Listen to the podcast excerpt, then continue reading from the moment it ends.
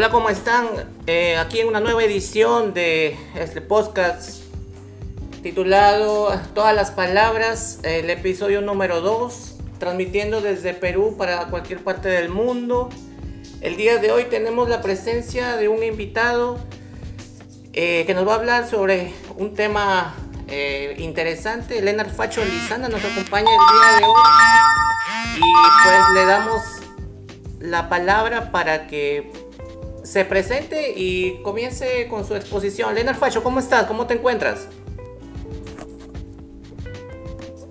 ¿Qué tal, Marco? ¿Cómo vamos?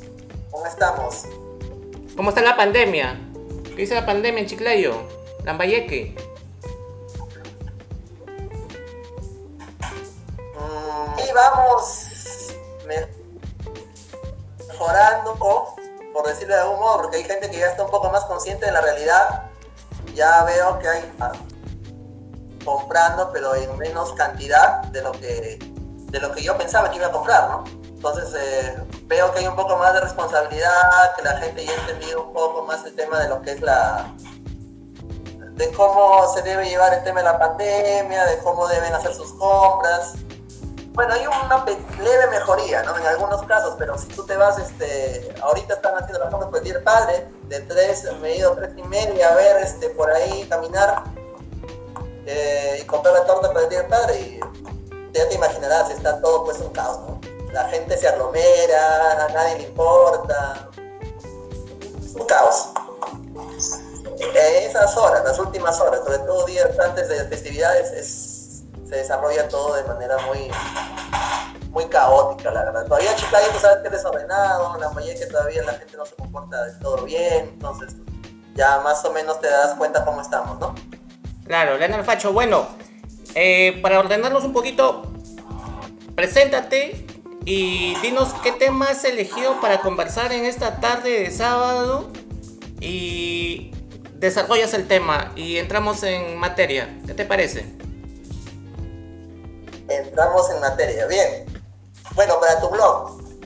tu blog se llama... Eh, todas las palabras.com. Todas las palabras, todas las palabras. Muy pronto en todas las redes sociales, ¿no?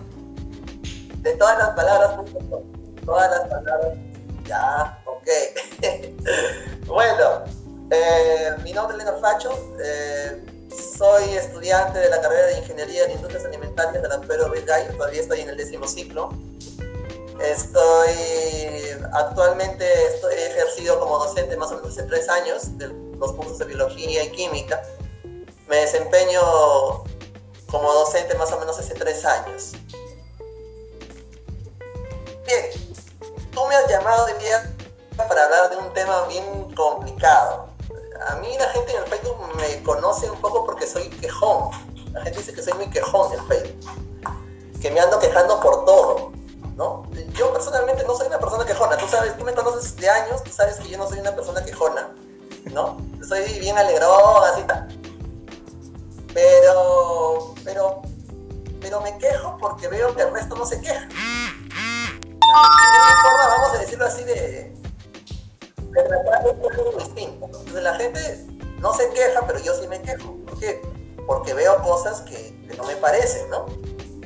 Entonces, la gente en Chiclayo ya no reclama. Y lo que yo no entiendo es por qué no reclaman. No, no, no. Eh, no sé, ahorita están haciendo una cola, yo veo que la gente está en la cola, no respetan la distancia social, yo reclamo por eso, o no me pongo en la cola y hago mis compras aparte y también se enojan. Entonces, la de reclamo le hemos perdido en realidad desde hace mucho tiempo y ahora la persona que reclama es vista de manera casi como un bicho raro, una persona que reclama, ¿no? Y entonces como que el eh, Chiclayo se ha vuelto un poco así, bastante apático en ese aspecto, ¿no? No entiendo por qué. No sé si tú, tú este, notas eso, eh, tú que estás ahorita en Tumbes, ¿no? ¿Tú cómo lo notas allá, por ejemplo? Claro, este, sí, sí, bueno, es parte de la cultura de la sociedad peruana, ¿no? Eh, no, no, el hecho de no reclamar, pero ¿Cuál crees que sea el factor? ¿Cuál es el factor que determina que una persona no, no reclame? Tú que has leído un poco este tema. Debe haber un factor, ¿no? sí, hay, hay, hay, hay, lamentablemente factores, ¿no? De por qué la gente no reclama, por qué la gente no habla. Yo, yo comprendo que pueden haber muchos factores, ¿no? El, el principal factor, el motivo... Pasa básicamente porque... Sí, continúa. Hay que, ser, hay que ser francos en 25 años de hoy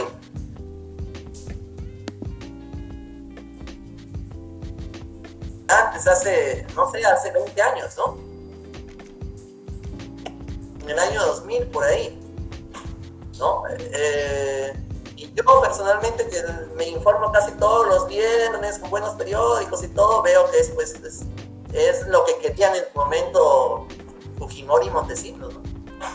Querían este tipo de gente que no reclame, que no hable, que no diga nada, ¿no? Entonces, es el, imagínate si ahorita estuviera gobernando Fujimori en la pandemia, date cuenta, te digo así, y sin ánimo de, juzgar, sin ánimo de hacer bromas de esto, ¿no? Pero no habría ningún muerto con Fujimori. No, no porque no hubiera muertos, sino porque no los hubiese reportado, ¿no? Entonces, este, y la gente no diría nada tampoco, porque estamos en un, estamos en un estado en donde la gente no dice nada. Entonces, este estado, este estado no es el estado que uno quiere. O sea, la gente piensa que es normal que la gente no reclame, que la gente no hable, que no se diga nada, sino que es un estado que se viene planeando con mucha anticipación. Que no lo continuaron los fujimoristas es una cosa, pero, pero en realidad es, es lo planearon eh, y la planeación fue perfecta. Fujimori lo planeó como decimos de manera pues totalmente perfecta. Y ellos planearon todo.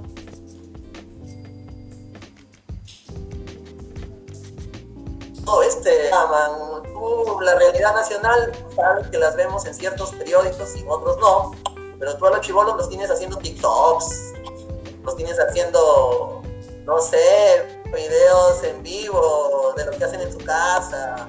¿no? O sea, imagínate yo comparaba un poco la realidad peruana con, la, otros países. Obviamente que las comparaciones son odiosas, ¿no? La gente no las hace, ¿no? Dice, ¿cómo vas a comparar Rusia con Perú? Pero yo, por ejemplo, comparo eso en, los canales de televisión rusos con los peruanos. Los canales rusos están todos abocados a, ver la cura, a buscar los fármacos, a hablar con médicos. Cambio, los canales peruanos están abocados, no sé, a a, sacar programas de cómo, de cómo vives tú en tu casa en la pandemia. Entonces, ya desde ahí tú te das cuenta cómo, cómo está todo, ¿no? La enorme diferencia entre un país y otro, pues, ¿no? Y bueno, eh, eso es lo que tal vez, esa cultura de, de, ser todos apáticos a la realidad, de importarme el, el, mí mismo, de importar el egoísmo, eso es lo que está haciendo, de lo que, que tengamos esto que tenemos, ¿no? Bueno, yo no sé, ahorita y la verdad yo creo que ya el gobierno ya, ya no existe. Lo que, lo que existe es, un tipo o un, tipo como Vizcarra que está tratando de hacer lo que puede, ¿no? Pero ya, ya, no, ya no hay, yo creo que ya no hay, ¿no? Entonces yo, yo venía este, el año 2018, septiembre de 2018, tú busca, ¿no? ¿Qué estaba haciendo Vizcarra? Estaba en el tercer foro de la CONFIEP, en el, foro, eh, en el tercer foro de la CONFIEP un foro que se llama, aquí estaba el nombre, el tercer foro, ah, diálogo con desarrollo. ¿Ya? Entonces, en ese foro, Vizcarra estaba diciendo que quería ser, se moría de ganas, ¿no? Le decía a lo de la conflicto que se moría de ganas de ser parte de la OPE, de, la, de los 27 países más ricos del mundo. ¿No crees ahorita con toda sinceridad que nosotros estemos siquiera encaminados a ser un país de primer mundo cuando ni siquiera camas de unidades de, para 500 camas UCI, 500 camas de unidades de cuidados intensivos y supuestamente estábamos encaminados al primer mundo. ¿Tú de verdad piensas que estábamos así? Creo que ahorita ya alguien, alguien que crea eso, que crea que estábamos encaminados al primer mundo, yo creo que ya no, ¿no? ya nadie piensa eso. Entonces, eh, pero aún así en eso, viendo eso, la gente no dice nada y, es, y la inacción, la falta de reacción de la gente es lo que da miedo. La verdad a veces hasta da miedo. Claro. No sé qué es lo que piensas. Claro. Tal vez, tal vez piensas que Fujimori funciona hacer eso, no sé. Claro, eh, a ver, de lo que has dicho rescato dos cosas, dos cosas básicamente. Dijiste que con Fujimori no tendríamos ningún muerto, primero, lo que, que rescato que, que dijiste y en comparación a lo que tenemos ahora. Y lo segundo que has dicho es de que los jóvenes están, los millennials, por así decir, que es una nueva cultura, un nuevo, nuevo mundo, uno- unos jóvenes con una nueva manera de ver las cosas, que son los millennials, y que hay que comprenderlos dentro de su mundo, dentro de su realidad que están muy ocupados en ellos mismos, ¿no? Bueno, eh, claro, tienes razón, ¿no? En, en parte, bueno, me, me deja en duda cuando me dices que con Fujimori no tendríamos ningún muerto, porque de ser así el caso, entonces Fujimori hubiera, significa o significaría que Fujimori hubiera tenido un mejor papel que Vizcarra. No sé si estás de acuerdo con eso, primero. No, no, no. O sea, cuando yo digo que no tendría ningún muerto, lo digo en sentido figurado. O sea, no habría ningún reporte de muertos, pero obviamente tendríamos o más muertos, Ah, ok, ¿No? ok, ok. Pero no, no, no figuraría ninguno en el papel. O sea, Ah, ya, ¿no? ok. O sea, Él no hubiese puesto. ¿te refieres? Él hubiese- hubiese- no, somos un país que tiene 100 muertos, pero en realidad hay como 30 mil cadáveres ahí. Claro, o sea, te refieres a que... Es la. Es una dictadura, una dictadura que oculta la verdad constantemente, ¿no? Es, que, es, que es la característica de toda Claro. dictadura, ¿no? Es la característica de toda dictadura. Y respecto a los millennials que están muy ocupados en sí mismos y en, y en poner sus... En, po- en cargar sus TikTok y sus Instagram con esta nueva cultura, este... ¿Qué opinas de ellos? O sea, que son una nueva generación, ¿no? Una, nueva, un nuevo grupo de jóvenes que tienen otras ideas muy distintas a las que, a las que hemos tenido nosotros, ¿no? A su edad.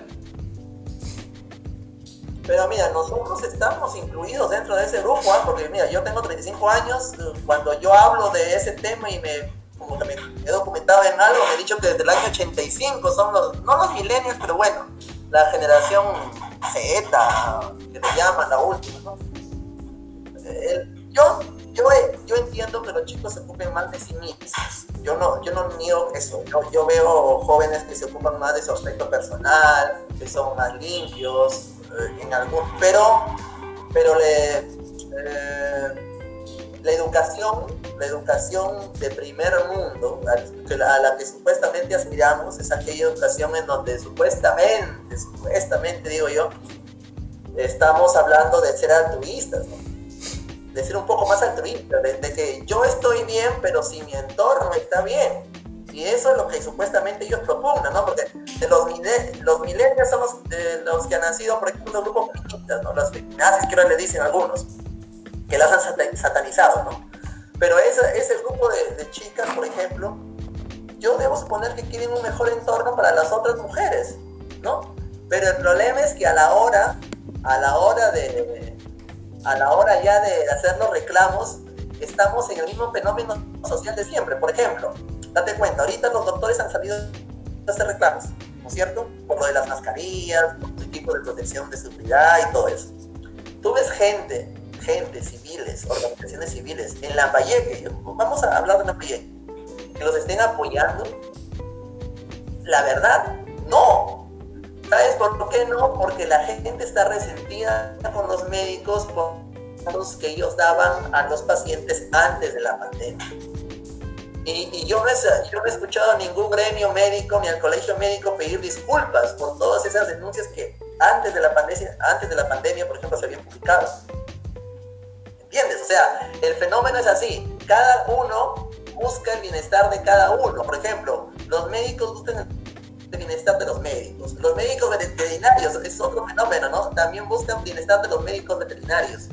A pesar de que son dos gremios supuestamente afines, tú nunca vas a ver una, un este, tú nunca vas a ver una, vamos a decir, una manifestación en la calle donde los encuentres los dos juntos. O que el uno busca por el otro. O tampoco ningún gremio civil, como por ejemplo, sí ocurrió en Dinamarca, ¿no? Las rondas campesinas. Que sí han apoyado a la gente y que sí han obligado a que la gente de verdad cumpla con esto, ¿no? Y que se han puesto en coordinación con los médicos. ¿Pero por qué? Porque hay una conciencia social que aquí en Chiclayo no hay. Aquí en Lambayeque no hay. Aquí la gente en Lambayeque todavía es un poco más no sé si decirlo así, egoísta, es un poco más complicado. El problema es que cuando tú dejas pasar todo esto, se te viene encima pues una catástrofe. Y eso que todavía no hemos hablado de que yo puedo reclamar como persona, ¿no? Eh, pero uno reclama en la misma medida en lo que uno da, ¿no? Lo que pasado con Telefónica ayer. Telefónica se ha quemado las instalaciones. Telefónica no ha hecho nada, no ha pedido disculpas, nada, no, me interesa. Pero para cobrar, sabes que tú te atrasas un día y ya no tienes línea. Claro. Entonces, pero, pero tú nunca vas, pero lo que más da, da pena, ¿no? Es que tú no sale un gremio civil y dice, ¿sabe qué? Telefónica ha hecho esto, esto, esto. Nadie, nadie dice nada. Solamente viste en el Facebook al ex alcalde, creo Arturo Castillo, que ha publicado algo. Que la gente no ha seguido. Nadie más. ¿ah? Yo bueno, en mi país también no he visto. No he visto a nadie más. Ni siquiera los futuros, hay gente que veo que está postulando al Congreso, amigos míos que están por ahí que quieren postular a la política, tampoco nada. Entonces, en realidad, ya no tenemos la cultura, la gente nueva, ya no tiene la cultura de exigir a sus gobernantes, de exigir a las empresas. Entonces, como ya no exigimos, ya se volvió un hábito no hacerlo. Y eso, y eso la verdad, en un, en un país que quiere, que quiere exigir mejoras, que quiere ir al primer mundo, yo no. No sé, no creo que no, no se nota, ¿no? Debería notarse un poco más. Entonces, ese es el gran detalle de, de lo que en realidad hay, hay todo esto de la cultura de reclamo. La verdad, Chiclayo y La que se vuelve una ciudad fácil en cuanto a esto. Reclamas en la cola de un supermercado, que se metió otro en la cola, te miran como un bicho raro. Entonces, desde ahí parte todo. Claro, eh, yo, claro, coincido contigo y creo que esto no es solamente en Chiclayo, sino que es en todo el, todo el país, ¿no? En, la primera semana de la pandemia, bueno, la primera semana de la pandemia, ahí se tuvo en el INEI, el, el 50% de los vallecanos en la primera semana de la pandemia se volvió pobre. O sea, en una semana, o sea que nunca, en realidad nunca, nunca fuimos una, esa, nos engañaron con ese cuento, ¿no? De que, de que la que era una provincia económicamente pujante, ¿no? A las, somos una economía informal, la que tiene una economía informal, y al tener una economía informal, pues estamos aplicando la política del sálvese, sin, sálvese quien pueda, pues, ¿no? Pero siempre ha sido la verdad, estamos en... eh, no sé si... Claro, siempre ha sido así. Claro, nosotros tenemos 35 años. Yo creo que antes no ha sido así, yo no creo, no creo que antes haya sido así, yo creo que ahorita es así. Entonces le atribuyes, para, para, para, para, puntualizar ahí, entonces crees que el tema fue la década eh, fujimontesinista, la que ha contribuido a que tengamos una sociedad de repente más quebrada, más dividida, más separada uno con los otros, eh, una, indiferentes ¿no? a, la, a los problemas de cada quien. Este, bueno, sí, coincido contigo, fue una época, una época bastante complicada, ¿no? Eh, ¿Cuál crees tú que, que serían en todo caso las medidas, qué crees que se debe hacer para, para tener una sociedad más, más colectiva, más unitaria, ¿no? ¿Cuál, ¿Cuál crees que sería la solución? Mira, primero, lo que primero tiene que hacerse es, tienes que seguir señalando la incapacidad. O sea, tú no, puedes dejar de señalar la incapacidad de algo o, que algo está mal. Se tiene que seguir señalando cuando algo está mal. Mira, yo he comprado acá el periódico Hitler en sus 13, ¿no? en su última edición. ¿no? Hay mucha gente que dice, ya, ahorita para qué, para qué vas, este, vamos a hablar de, los temas de, para qué vamos a hablar de Vizcarra, dicen, ya, él ha hecho lo que ha podido.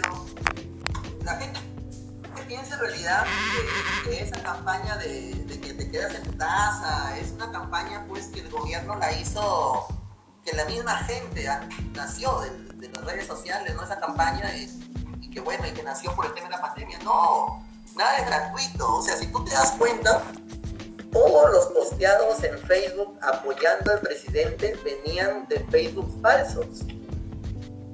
¿No? Y el último posteado, el más guachapo que yo he visto, no sé si te habrás por ahí visto, es ese posteado en Facebook, un anillo de donde sale el presidente que se había, una foto donde está de Vizcarra que se había cambiado el anillo de un dedo al otro. Y, y, la persona, la supuesta persona que la apoyaba decía que él se había cambiado el anillo de un dedo al otro porque él estaba, se había enflacado más, porque estaba preocupado por la, por la pandemia. O sea, ese, ese, esa, ese posteado, ¿tú crees que es gratis? ¿Tú crees que esa campaña publicitaria en Facebook a favor de Vizcarra es gratis? No. Y yo no, y con, esto, y ese es otro problema, ¿no? La gente dice, como tú te quejas tanto de este gobierno, pues tú debes ser fujimorista o tú debes ser aprista. Ese es otro, esa es otra mentalidad que hay que quitar, ¿no? O sea, no porque yo esté en contra de alguien, es porque estoy a favor de otro. Yo, por último, eh, yo no soy militante de ningún partido. Yo no soy ni aprista ni fujimorista, ni tampoco lo sería nunca, pero muy al margen no soy de ningún partido. Tú me conoces de años, Marco. Eh, entonces, desde ahí tú deduces que la gente se le ha metido en el... Tenemos tantas ideas, eh, estamos políticamente eh, educados de manera muy básica, ¿no? ¿Cuál es la política para ti? Ir a votar. Ya, se acabó. Ya, de ahí, de ahí a, esperar los otros cinco años. No hay que molestar al gobierno, ellos están haciendo lo que ellos pueden. Mentira, ellos no están haciendo. Lo que sea una de las grandes crisis que se, que se ha comprobado en esta pandemia, y es doloroso decirlo, es que la gente que está en el gobierno trabajando, no digo todos, no, no digo todos, pero la gente que está trabajando en, el aparato estatal es casi toda es incapaz. Casi todos son incapaces, casi todos no hacen bien su trabajo. Y en una situación como esta, no hacer bien su, tu trabajo es letal. Porque cada vez que tú bien, aseguras ¿no? o vamos a decir que estás garantizando que alguien se va a morir por no hacer tu trabajo bien. Entonces, eso no se puede permitir. O sea, la gente no puede estar permitiendo que, que, eso pase. Entonces, lo primero que hay que hacer es enseñar a la gente a señalar esto. Se tiene que señalar, ¿no? A pesar de que inclusive ahora las plataformas libres, ¿sabes? Yo puse dos reclamos la vez pasada de una cosa eh, mente y al toque el Facebook me censuró. Yo, yo, tenía el Facebook censurado como dos semanas, por si acaso. No sabías, ya sabes. Tenía el Facebook censurado dos semanas, yo no podía publicar nada. ¿Por qué? Porque simplemente pues este, estaba, había, había compartido una publicación de Hitler Express en donde había lenguaje que supuestamente incitaba al odio. Y, y, no era lenguaje que incitaba al odio, era simplemente un reclamo ante un, ante un descontento social de lo que está pasando. Bueno, no sé si tendremos más tiempo o alguna otra pregunta que tengas. Claro, eh, no, este, lo que me, claro, que comentas es bien interesante, es un tema pues bien amplio porque creo que también eh, tu tema, que es la cultura del reclamo, eh, va dentro de, junto con otros temas que son sociales también, ¿no? Y todos van unidos unos con otros. El tema político, la incapacidad de los funcionarios públicos, la incapacidad del presidente. Claro, entonces, y tu protesta, tu reclamo es como de muchos otros, ¿no? Y como tú dices, pero muchos otros no lo dicen, sino lo callan, porque tienen otros problemas, porque de repente están abocados a su familia, a su trabajo, a sus deudas. Entonces, este, creo que la educación es la única manera de salir de este, de este hueco en el que estamos metidos, ¿no? Me parece a mí. Claro, y poner buen buenos educadores también. O sea, en realidad eh, lo que está pasando ahorita con la educación es, eh, es básicamente, estamos, como te dije, teniendo lo que, lo que, estamos, lo que cosechó y Montesinos.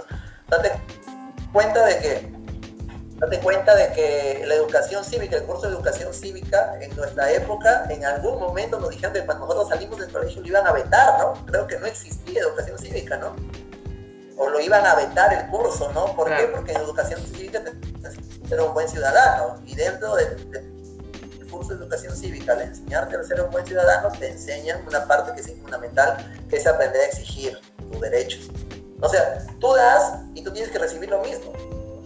Es increíble, Margo, cuando una persona, yo he, visto gente en Facebook, amigos míos, no quiero criticar, tal vez alguno de ellos se dará cuenta y con esto quiero terminar. O sea, tú tú, ves personas que se han quedado sin trabajo, que, las han despedido abruptamente del trabajo, o sea, que están, no sé, como se dice, en cero, ¿no? Pero ellos dicen, ¿no? Para su imaginario colectivo que es que no hay problema. Que bueno, pues que el gobierno ha hecho lo que ha podido. Despidan abruptamente de un trabajo por una pandemia, te dejen, y son personas que tienen hijos, ¿sabes? Esos son los peores. Yo digo, ¿cómo reclaman ellos teniendo hijos? Pero bueno, ¿cómo no dicen nada teniendo hijos? O sea, tiene responsabilidades. Me suena, me suena, me, suena a varios amigos que tenemos en común de la promoción. no, no, no, yo no digo nada. Sin alusiones.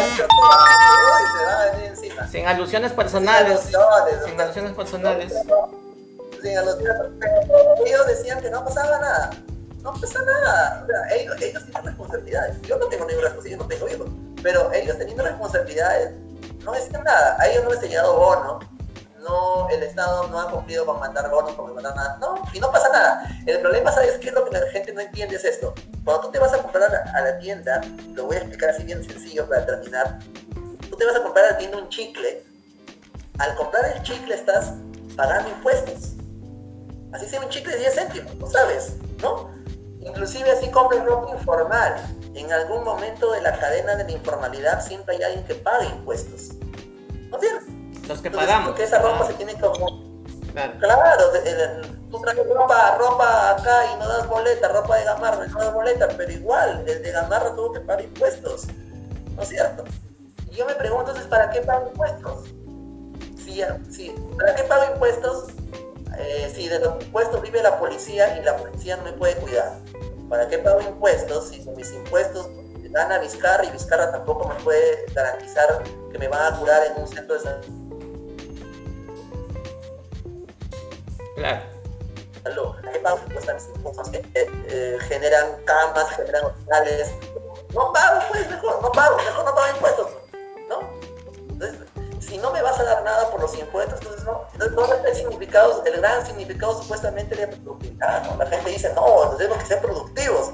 El gobierno te exige ser productivo, ¿no? Si yo no entrego mis clases a tiempo, yo soy profesor, yo no entrego mis clases a tiempo en, una institución particular donde trabajo, ya me están descontando.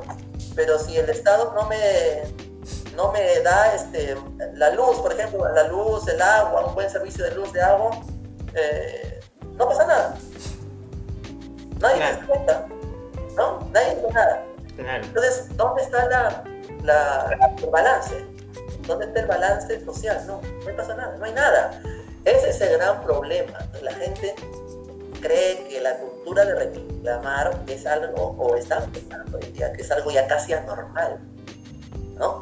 Están normalizando no reclamar, ¿no? Claro o la gente no, no reclama, es, es, algo normal no reclamar, más bien que lo reclama lo mismo más. Entonces, cuando te pasa a ti, o sea, y, y para la cereza del pastel, la gente dice, yo no reclamo, ¿te acuerdas cuando a Guerrero, a Polo Guerrero no lo mandan al mundial? ¿Qué hizo la gente?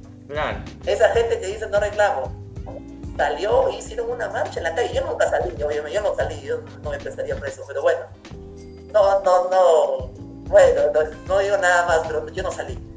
Este, pero la gente salió con sus pancartas, pero tienes que ir al mundial. es, es, una, es una contradicción terrible, ¿no? O sea, y Guerrero, ¿cómo llega al mundial por lo Guerrero? Reclamando. ¿Reclamando en dónde? Reclamando el final del mundial. Una instancia superior. Ese es el tema. Claro. Reclamar es algo normal. Y nada de malo reclamar. Pero eh, en un país desarrollado como el nuestro, con una cultura escasa y con una educación pues en donde no se te enseña eso, en donde en algunos años ¿no? se te quita el curso de educación cívica, ya pues tienes el caldo de cultivo perfecto para que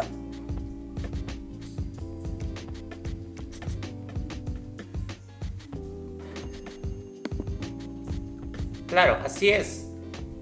Exactamente, ¿no? Como lo, lo en donde lo manifiesta. En donde, bueno, se buscaba, ¿no? Según. Claro. Eh, exactamente, ¿no? Eh, se buscaba al final llegar a... Claro. Eh, sí, ciertamente, ¿no? Ese es un tema bastante, bastante polémico, bastante amplio de conversar. Eh, nosotros hemos, hemos dado un espacio para los buenos comentarios y el análisis pues, de nuestro gran amigo y colaborador Lenar Pacho Lizana, quien ha hablado hoy día del tema la cultura del reclamo, ¿no? sobre eh, el entorno de la sociedad peruana y sus, y sus grandes falencias pues, que tenemos todos como ciudadanos, porque todos de alguna manera también somos responsables de lo que está pasando y de lo que pasará en los próximos años. Las generaciones que vienen seguramente eh, hablarán de nosotros por lo que hicimos o lo que no hicimos en algún momento. Entonces creo que eh, hay muchas cosas que aprender todavía como sociedad. Estamos todavía bastante atrasados y tenemos que igualar a sociedades de repente más evolucionadas, más avanzadas. ¿no? Miremos a Europa, de repente que están un poco más adelantados unas últimas palabras y una última reflexión, Leonard Facho Lizana, sobre el tema que hemos tratado el día de hoy para despedir el programa y tu anuncio sobre tus redes sociales donde te puede seguir la gente.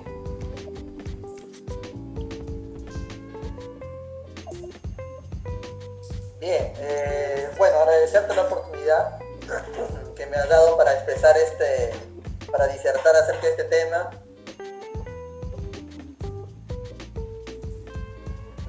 nada.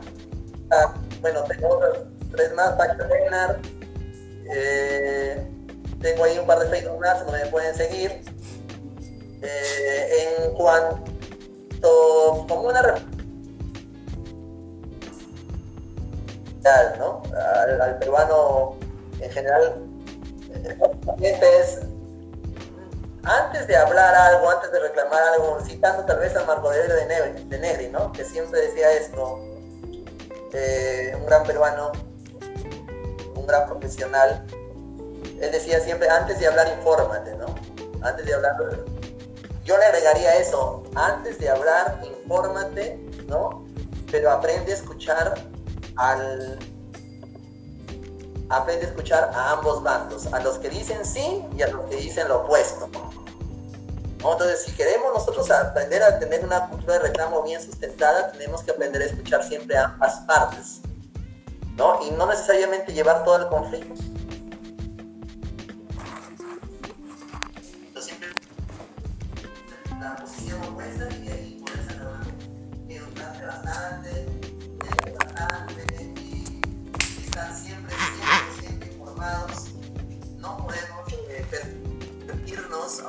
Pleno siglo XXI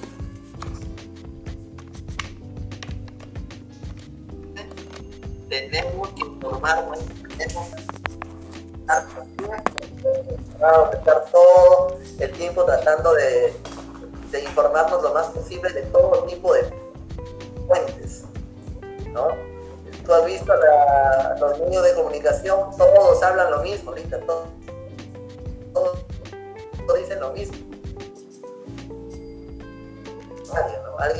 nadie te dice tal vez, este, como este periódico, ¿no? Que siempre leo yo.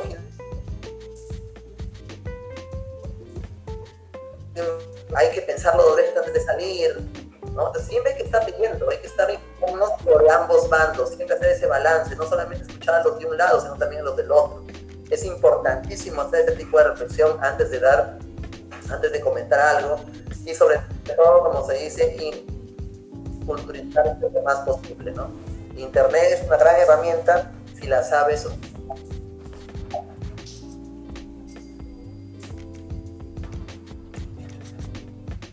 Así es, Leonardo. Éxitos en, en este nuevo emprendimiento. Sí, muchas gracias Leonard Facho. Bueno, a todos los amigos que nos han escuchado, agradecerles también y comentarles pues que ya nos van a ver en las diferentes redes sociales eh, generando más contenido hablando de, todo un poco. Y pues será hasta un próximo episodio del podcast todas las palabras. Con ustedes un servidor Marco Guerrero. Será hasta una próxima oportunidad. Gracias. Gracias Leonard Facho